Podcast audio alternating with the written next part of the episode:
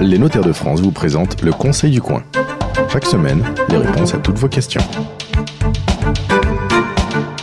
Bonjour à toutes et à tous et bienvenue sur la radio du Conseil du coin. En 25 ans, les actes de vente ont quadruplé en volume papier. Les notaires sont désespérés. Ils vous disent que tout cela est dû entre autres à l'accumulation des lois et décrets imposant des diagnostics sur les appartements et les maisons vendues. C'est vrai que parfois euh, le diagnostic tourne au cauchemar euh, pour les notaires mais aussi euh, pour les propriétaires et vous êtes très nombreux à nous avoir adressé vos questions sur le site Facebook, sur le compte Facebook du Conseil du coin. Pour répondre à vos questions, Florence Zampiero Boucmont, bonjour, notaire à Reims, et François-Philippe Crouet, vous n'êtes pas notaire, mais vous dirigez le réseau DeFim, qui est donc un, euh, réseau d'agences euh, de, diagnostic, et vous êtes administrateur de la Fédération interprofessionnelle du diagnostic immobilier.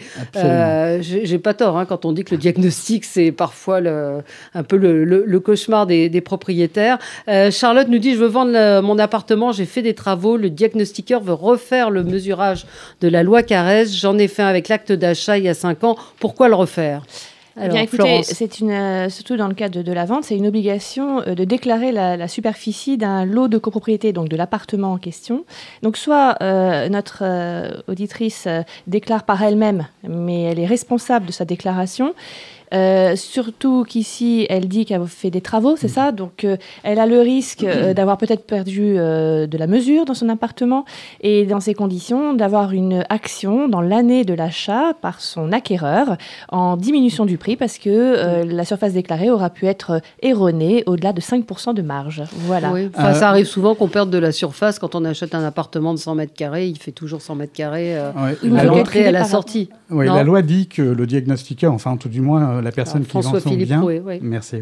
Euh, la personne qui vend son bien n'a pas le droit de se tromper de plus de 5% dans euh, dans le mesurage, que ce soit en plus ou en moins. Alors en plus, en général, les, les acquéreurs ne se plaignent pas trop, mais en moins, c'est très régulier euh, que l'on ait des actions qui, qui, qui se retournent vers le diagnostiqueur. Alors moi, ce que je conseille à cette dame, d'autant plus qu'elle a effectué des travaux, c'est qu'elle fasse refaire le diagnostic pour que sa responsabilité à elle soit dégagée et que ce soit la responsabilité du diagnostiqueur qui soit euh, engagé, dans, dans cette action-là.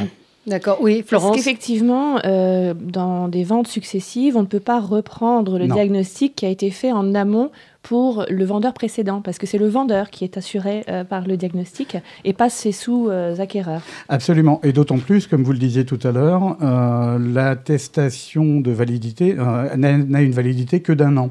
Donc, si elle a acheté il y a cinq ans, de toute façon, le notaire en général ne voudra pas prendre de risques et demandera à ce que le diagnostic soit refait. D'autant, excusez-moi, en fonction de la superficie de l'appartement, plus on est dans des petites surfaces, plus on a un risque d'être au-delà des 5%. non, non, d'être en deçà des, 5% de marge hein, sur les travaux qu'elle aura pu euh, euh, réaliser.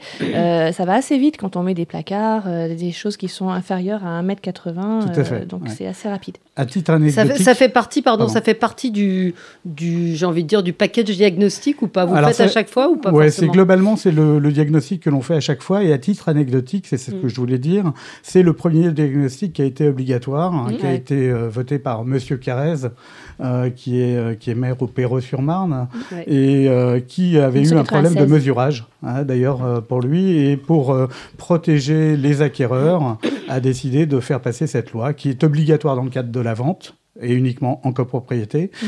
Et dans le cadre du locatif, il y a une nouvelle loi qui est arrivée après, qui s'appelle la loi Boutin. Oui. Mmh, surface habitable. Pardon Surface habitable. Surface habitable, qui a quelques petites différences par rapport à la loi euh, Carrez, euh, mais qui est aussi dans le but de protéger, cette fois le locataire. Euh, Natacha Charleville-Mézières nous dit on me demande 450 euros pour faire le diagnostic pour la mise en vente de ma maison. Est-ce que c'est le prix? Il y a énormément de questions sur le prix, euh, le juste prix, euh, j'ai envie de dire, d'un diagnostic. Alors, est-ce qu'il y a un prix?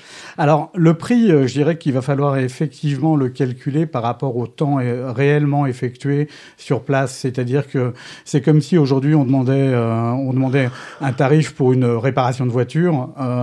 il est très difficile de donner un prix si on n'a pas toutes les prestations solutions que l'on connaît. Donc ça va dépendre si c'est une maison d'avant 49, si c'est une maison d'avant 49, il va falloir faire du plomb, si c'est une maison qui a du gaz et de l'électricité, il va falloir faire les deux diagnostics. enfin, je dirais que tout dépend effectivement du temps passé. si le diagnostiqueur sur place passe deux heures, deux heures et demie, en sachant qu'il va avoir entre une heure et demie et deux heures de travail complémentaire chez lui, 450 euros hors taxe me semble pas démesuré pour pouvoir réaliser ce diagnostic. Mmh. Mais le prix est pas le même selon que c'est un studio, une maison. Euh, Absolument, c'est et, euh, et, l'année de construction. D'ailleurs, tous les diagnostiqueurs sont euh, censés vous donner un tarif, un devis lorsque vous leur demandez une prestation. Et les devis sont, enfin, ils sont censés, oui, j'ai bien dit. Euh, et ces tarifs en question sont, sont en fonction du nombre de prestations, du nombre de pièces et de la superficie également. Alors, une question d'Audrey qui habite dans le Morbihan et qui nous dit Le notaire veut me faire déclarer dans le projet d'acte de que ma maison n'a pas de mérule. pourquoi cela et est-ce que ça fait partie du diagnostic habituel? Alors, Alors, je sais pas qui peut répondre. Le c'est la déclaration. La déclaration, la déclaration Pourquoi le notaire demande ça? Peut-être euh, expliquer ce que c'est que la mérule? Alors, on va reparler. Oui, moi, je peux vous le dire euh, succinctement, mais c'est un champignon linivore. Hein, voilà, euh. Hein, euh, c'est un champignon qui détruit tout. Quoi. Voilà, voilà. il mange le bois et il a une, une consistance visqueuse, un peu toile d'araignée aussi, c'est blanc, un peu cotonneux. Et euh, donc c'est souvent dans des parties qui sont euh, pas éclairées, faux taux d'humidité. Euh, ça peut après dépasser hein, sur d'autres secteurs de la maison, mais a priori c'est quand même des maisons qui sont pas très saines, sèches. disons que la mérule, la mérule est le champignon le plus difficile à, à détecter et c'est le champignon qui fait le plus de dégâts. Pour vous donner un ordre d'idée, il y a quelques années encore il n'y avait d'autres solutions lorsque l'on trouvait de la mérule dans une maison euh, que de la brûler. Ah. Hein, c'était la seule solution, c'était la destruction de la maison. Donc le, sinistre qui avait, euh, qui était entraîné par euh, par ce genre de, champignons lénivores était catastrophique parce que des gens s'étaient engagés, il y avait personne qui avait une responsabilité en face, c'était donc une catastrophe. Depuis la loi Allure, euh, célèbre euh, par Madame Duflot, euh, il y a une obligation de déclarer pour les habitants d'un appartement ou d'une maison s'ils ont de la mérule chez eux en mairie. Et après, il y aura un arrêté municipal qui sera fait par la mairie. Mais c'est même en dehors du, du cadre d'une vente ou du cadre d'une location, c'est dans mm. n'importe quel cadre, à partir du moment. Et c'est pour ça que les notaires aujourd'hui le demandent spécifiquement. Et il y a des régions qui sont beaucoup plus oui, c'est la question que j'allais vous poser. la, Bretagne, euh, votre directrice. En particulier, oui, elle est dans le Morbihan. Voilà, la, Bretagne, la Normandie, la Côte d'Opale, euh, mais également euh, la ville de Lyon, par exemple, est considérée aujourd'hui comme zone mérulée. il y a des zones à la montagne, etc. Et, aujourd'hui, les traitements commencent à être efficaces. Mais ça ne fait pas partie du diagnostic de base aujourd'hui, du diagnostic obligatoire. Alors justement, il n'y a pas d'obligation aujourd'hui à avoir un rapport sur la mérule. Par contre, on peut en faire une condition Hein, de, la Convention, euh, si on a un doute et si on est dans des régions euh, qui ont été euh, touchées. Et Par contre, et du coup, la vente serait annulée en cas de. Elle n'est pas annulée, elle, est tout simplement pas signée. Si on dit je conditionne mon achat à un rapport négatif de Mérule, je ne signe pas si le rapport est positif. Voilà. Cependant, même si c'est pas obligatoire, il faut rappeler quand même que dans les ventes, le vendeur a une obligation générale d'information. Mmh. Donc, à partir du moment où on n'est pas sous le coup des obligations légales de diagnostic, il doit avoir informé et euh, s'il ne l'a pas fait, son acquéreur a des actions euh, justement euh, pour demander, si ce n'est pas la nullité de l'acte, au moins la diminution du prix par rapport à un défaut général d'information. Alors, une question qui nous vient de Strasbourg. J'ai fait réaliser un diagnostic pour la mise en location de ma maison. Le résultat est moins bon que lorsque je l'ai acheté. pourtant, j'ai changé les fenêtres. Comment c'est possible? Alors, Alors il, y a, plusieurs, il y a plusieurs cas possibles par rapport à ça. Et ce qu'il faut savoir, c'est que le DPE, le diagnostic de performance énergétique, a pas mal évolué euh, ces dernières années pour, euh, il y a quelques années, passer de 30 points de contrôle à 60 points de contrôle. Mm. Donc le simple fait de changer des fenêtres euh, n'est pas une garantie d'amélioration significative de la qualité qualité énergétique d'un bien. Toutefois, il y a une autre possibilité également, c'est que ce bien en question soit un bien d'avant 1948, sur lequel on se baserait plus non plus sur la qualité des éléments présents dans le bien, mais plutôt sur la consommation énergétique, enfin la consommation gaz, électricité et tout produit servant au chauffage. Je vais vous donner un exemple. Il y a des, il y a des maisons, de très très grandes maisons, qui, euh, où il n'y a plus que les parents qui habitent, par exemple, et où il y a quelques années, qui datent d'avant 1948, et où il y a quelques années, euh, la maison entière était chauffée, et qui, euh, depuis trois ans, ne sont plus, il n'y a plus que deux pièces qui sont chauffées. Ces, ces, ces, maisons se retrouvent avec une, une, une étiquette énergétique pardon, classée A, alors qu'en en fait, elle ne reflète pas du tout. et ça, c'est quelque chose que nous, diagnostiqueurs, on informe, que l'on que l'on indique dans nos rapports, c'est euh, une information qui dit attention, euh, ce bien, enfin l'étiquette énergétique ne reflète pas la qualité euh, exacte énergétique du bien. Quoi. Certaines fois, on nous dit que c'est fait euh, aussi par rapport aux factures euh, de consommation euh, de la personne en place. Oui, absolument. Alors, entre une vieille dame qui a froid, qui bouge pas, et un jeune homme qui a toujours très chaud et qui ouvre les fenêtres, il peut y avoir des, différences. absolument. Et, ça, on l'a vu.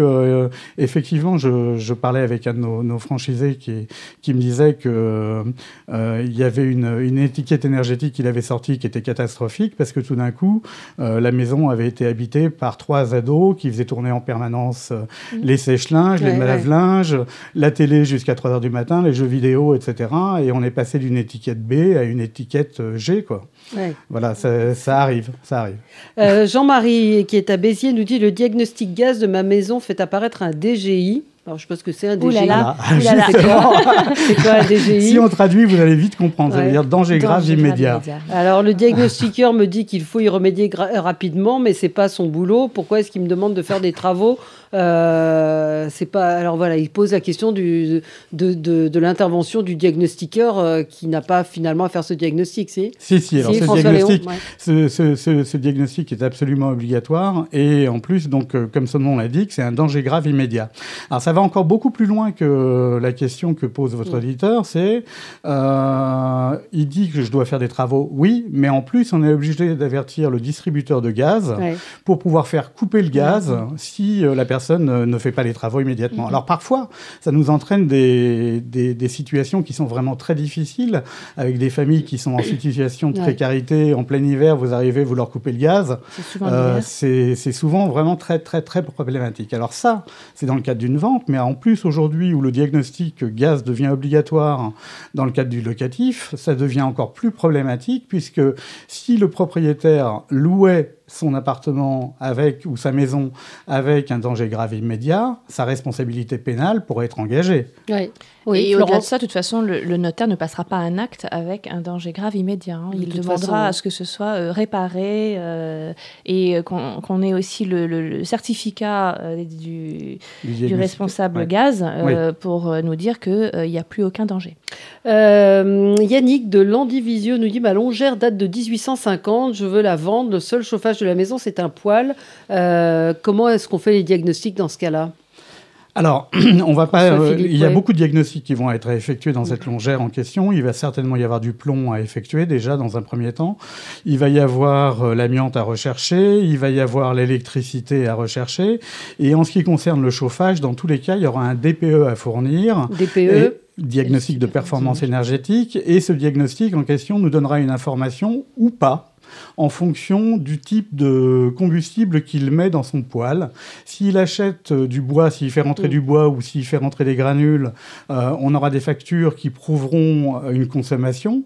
Mais si, admettons, il a du bois de chauffage dans son, dans son jardin, eh bien, on lui fera une étiquette vierge qui est valable pour passer euh, euh, le diagnostic, euh, on lui fera une étiquette vierge, on ne pourra pas lui calculer son, diagnostic. Mmh. Jérémy nous dit à, quoi ça sert tous ces diagnostics et quel est l'impact sur le prix de la maison?